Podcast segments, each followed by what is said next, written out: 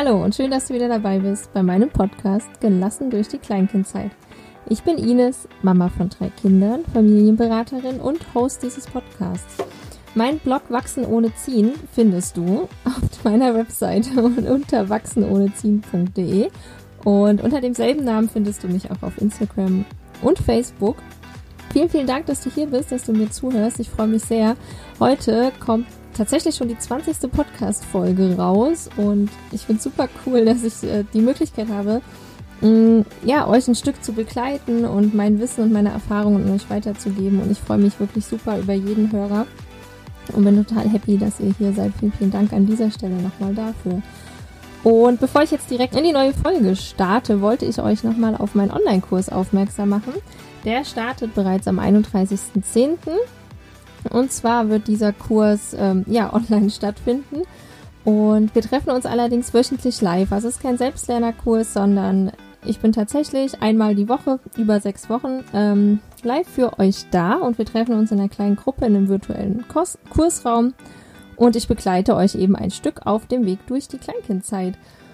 Der Kurs ist ähm, oder die, die genauen Inhalte vom Kurs findest du nochmal auf meiner Webseite. Ich packe euch den Link in die Show Notes.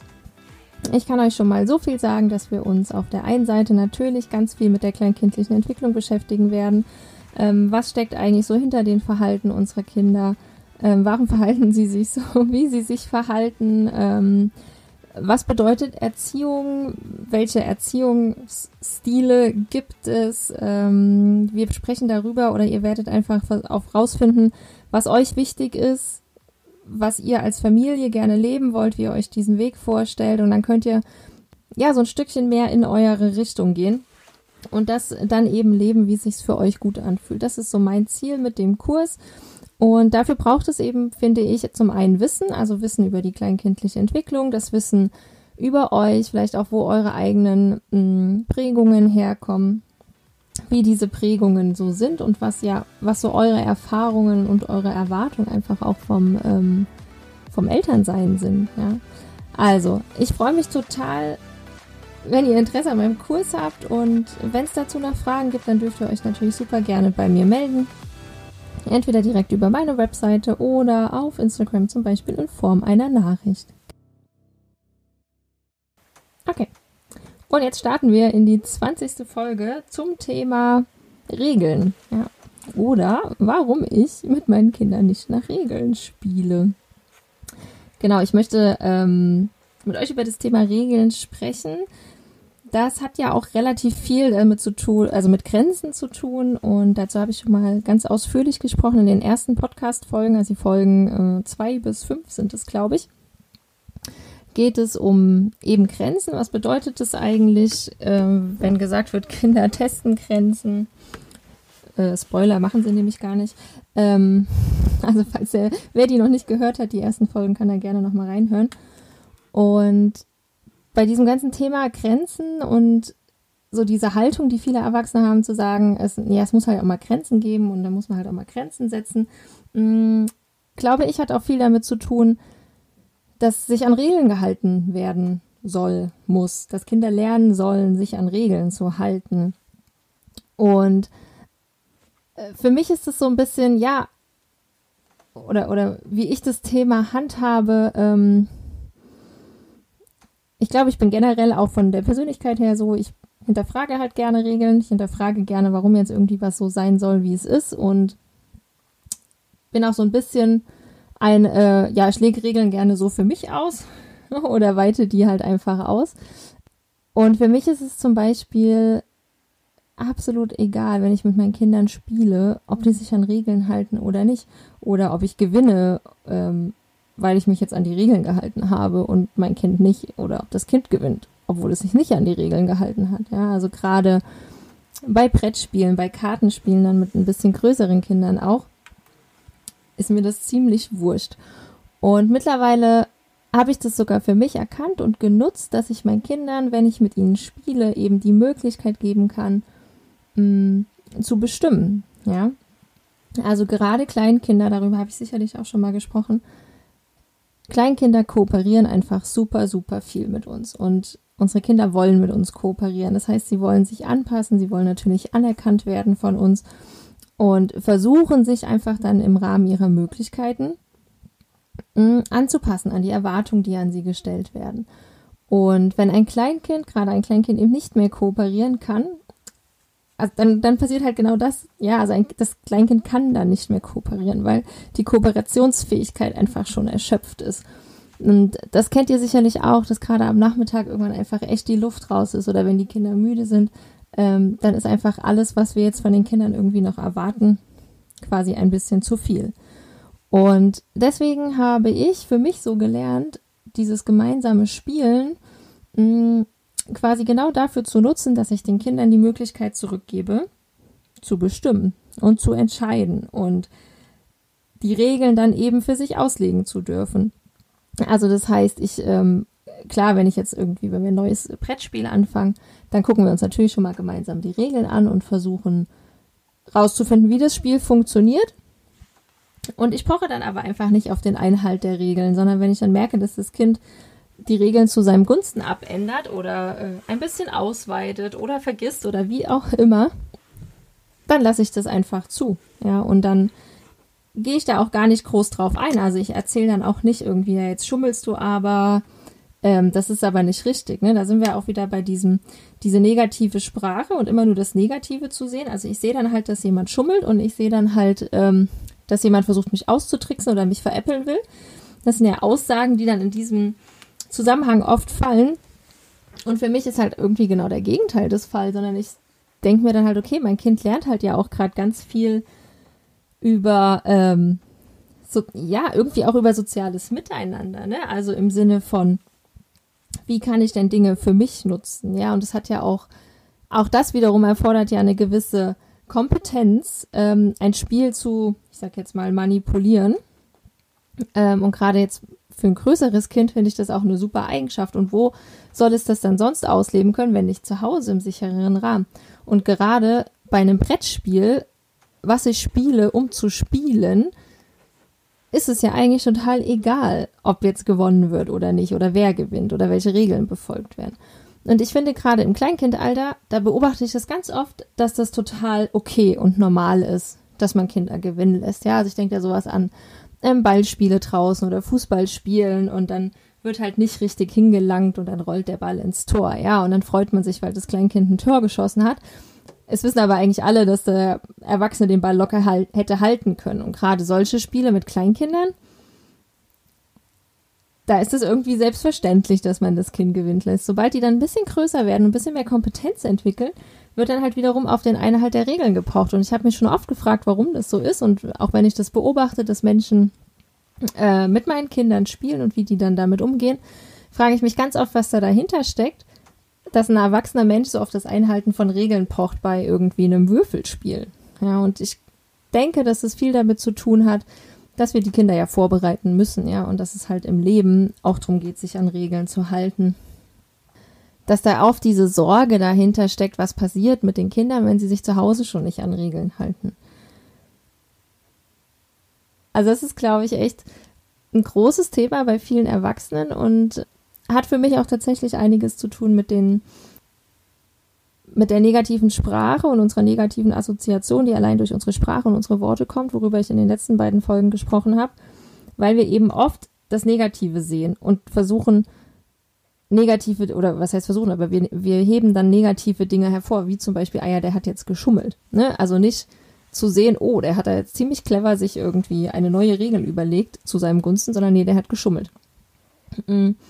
Ja, und ich lasse das jetzt einfach mal so stehen, weil ich glaube, da kann sich dann auch jeder selber versuchen, das rauszuziehen, was für ihn passt und was er dazu sagt. Das ist halt so meine Ansicht, ist eben, dass ich im gemeinsamen Spiel mit meinen Kids nicht darauf bestehen muss, dass sie es jetzt so machen, wie es richtig wäre oder wie die Regel ist oder so, wie ich das jetzt möchte, sondern ganz im Gegenteil. Und mit Kleinkindern kann man das auch wunderbar machen. Da sind es dann halt keine Brettspiele oder keine Kartenspiele, sondern da sind es halt mh, hm, sogenannte Machtumkehrspiele.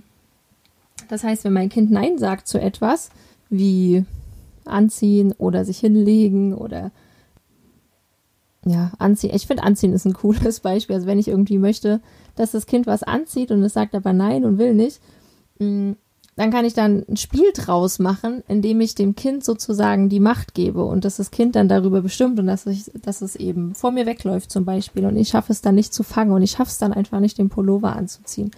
Und da dann halt so ein lustiges Spiel draus zu machen und somit dem Kind eben ein Stück weit Macht zurückzugeben. Weil, dass wir die Macht über unsere Kinder haben, das steht ja außer Frage. Ne? Also wir haben ja diese Macht und dieses Machtgefälle zwischen Eltern und Kindern und dieses krasse Abhängigkeitsverhältnis ist ja da.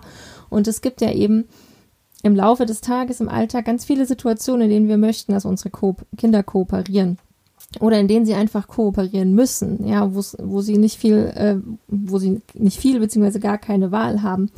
Und dann ist es doch ein leichtes für uns als Erwachsene, an anderen Stellen, wie zum Beispiel im gemeinsamen Spiel, das komplett umzudrehen und dann halt sozusagen über mich bestimmen zu lassen und das Kind entscheiden zu lassen, was wie gespielt wird oder dass eben eine Regel jetzt ein bisschen anders ausgelegt wird, ja. Das tut mir als Erwachsene null weh in diesem Moment. Und ich spiele ja mit dem Kind, um mit dem Kind zu spielen, um mit dem Kind in Kontakt zu sein, um eine gemeinsame Aktivität zu haben. Dann kann ich die doch auch dem Kind entsprechend oder für das Kind äh, so angenehm gestalten und gut gestalten, wie es das Kind gerade braucht. Und wenn das Kind es gerade braucht, zu gewinnen zum Beispiel oder zu bestimmen, dann kann ich ihm helfen, indem ich darauf eingehe. Ja, und dann kann ich eben diesen Kooperationstank wieder füllen, weil ich dem Kind für einen Moment die Macht gebe, die Macht zurückgebe und weil das Kind entscheiden kann. Und dann kann ich mich natürlich auch noch total theatralisch ärgern, dass ich jetzt verloren habe und mich, äh, weiß ich nicht, auf den Boden werfen, aber mich halt ganz doll darüber ärgern, dass ich verloren habe. Und ähm, das Kind freut sich dann und das ist doch cool. Dann haben wir unserem Kind doch einen schönen Moment geschenkt, ja. Und sicherlich wird irgendwann der Zeitpunkt kommen, wo unsere Kinder verstehen, dass wir gerade absichtlich verloren haben das macht ja nichts, aber solange wie sie klein sind, ist das, finde ich, halt ein ziemlich einfaches Instrument und ein ziemlich einfacher Weg, um den Kindern so ein bisschen ähm, oder um den, einfach mal diese Situation umzukehren und nicht wir immer in der Machtposition zu sein, sondern das eben auch mal den Kindern zurückzugeben. Genau. Ja, also das zum Thema, warum meine Kinder beim Spielen verlieren, äh, gewinnen dürfen und schummeln dürfen weil ich es halt super wichtig finde, dass sie diese Erfahrung machen können. Und vielleicht auch nochmal zu dem Thema Sorge, was passiert denn dann, wenn sie mit anderen spielen zum Beispiel. Das war bei uns oder ist bei uns auch Thema gewesen bei einem Kind und ich kann einfach jetzt mittlerweile sagen, der ist halt in seiner Entwicklung jetzt so weit, dass diese sozialen Skills sozusagen einfach jetzt nachgereift sind und das sind sie ganz ohne, dass wir das Kind dazu genötigt haben, mal zu ver verlieren beim Spielen. Ja, weil es jetzt halt auch mal verlieren muss, sondern weil einfach die Reife, weil jetzt der Punkt da ist, wo diese Reife da ist, der Entwicklung, wo diese Entwicklung gekommen ist. Und das können wir eben nicht beschleunigen oder erzwingen, dadurch, dass wir unsere Kinder ähm, dazu anhalten, sich an Regeln zu halten und auf jeden Fall zu verlieren, wenn es die Regel halt so will. Ja? Sondern diese Entwicklung kommt dann, wenn sie kommt. Und das können wir nicht beschleunigen, indem wir irgendwie scheiße sind zu unseren Kindern, sondern ganz im Gegenteil. Wenn wir unsere Kinder stärken und ihnen ein gutes Selbstgefühl mitgeben, gutes Selbst, ähm, Selbstwertgefühl mitgeben, dann sind sie später viel besser vorbereitet auf so Situationen, wo sie sich dann halt an Regeln halten müssen oder wo eben der Spielverlauf so ist, dass sie halt verlieren und dass da eben keiner da ist, der sie schützt. Und dann ist das auch okay, weil sie einfach diese Stärke ja schon mitgenommen haben. Und ich habe es ja auch vor ein paar Folgen schon gesagt, meine Kinder sind mittlerweile alle in der Kindergarten, äh, im Kindergarten und in der Schule. Und es ist überhaupt kein Thema, dass es dort andere Regeln gibt als zu Hause. Oder dass dort eben, wenn irgendwie eine Gruppe Kinder zusammenspielt, äh, dass die anderen Kinder natürlich keine Rücksicht drauf nehmen, dass, ein, dass mein Sohn gewinnt oder dass er gerade geschummelt hat oder wie auch immer, sondern dann wird er da natürlich drauf hingewiesen. Und das ist vollkommen okay, weil das ja ein ganz anderes Gruppengefüge ist und das Kind lernt nicht, sich an Regeln zu halten, weil ich es irgendwie von klein auf dazu gebracht habe, dass es auf jeden Fall immer exakt nach Regeln spielen muss. Und ähm, wenn es das nicht tut, wurde es vielleicht bestraft oder dann wurde nicht weitergespielt oder wie auch immer. Ein anderes Beispiel, ähm, vor ein paar Tagen hat mir mein einer Sohn erzählt, dass im Kindergarten das Brot immer mit äh, Belag gegessen werden muss. Oder beziehungsweise andersrum, der Belag nicht ohne das Brot gegessen werden darf, so rum. Und ähm, ja, zu Hause ist das halt nicht so. Dann essen sie halt auch die Scheibe Wurst mal so, ohne das Brot. Also wir bestehen jetzt nicht drauf, dass Brot gegessen wird. Und Überraschung, das ist vollkommen okay, dass es im Kindergarten anders ist. Und wenn er das essen möchte, dann isst er halt Brot mit Wurst. Und wenn er das gerade nicht essen möchte, dann isst er es nicht. Er muss ja auch nichts essen, was er nicht essen möchte. Das ist auch im Kindergarten bei uns Gott sei Dank so. Aber diese einfache Regel, ey, esst halt Brot oder wenn ihr Wurst essen wollt, dann nur mit Brot und nicht einfach nur so die Wurstscheibe, ist überhaupt kein Thema, dass diese Regel da ist, auch wenn sie zu Hause nicht gilt. Ja.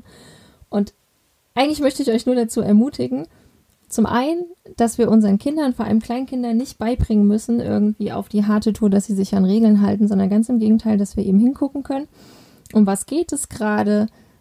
Ja, spiele ich gerade mit meinem Kind, um zu spielen zum Beispiel, dann warum soll ich mich da jetzt an Regeln halten? Sind die gerade wirklich super wichtig? Warum sind sie wichtig oder sind sie es eben nicht? Und kann ich das nicht zugunsten meines Kindes gerade laufen lassen? Ähm, dass wir Spielsituationen oder Situationen in denen es für uns gerade nicht wichtig ist, dass unser Kind kooperiert, einfach umkehren können, ja, diese Machtumkehrspiele und unserem Kind die Kontrolle zu geben, damit es eben diesen Kooperationstank füllen kann und an, an anderer Stelle wieder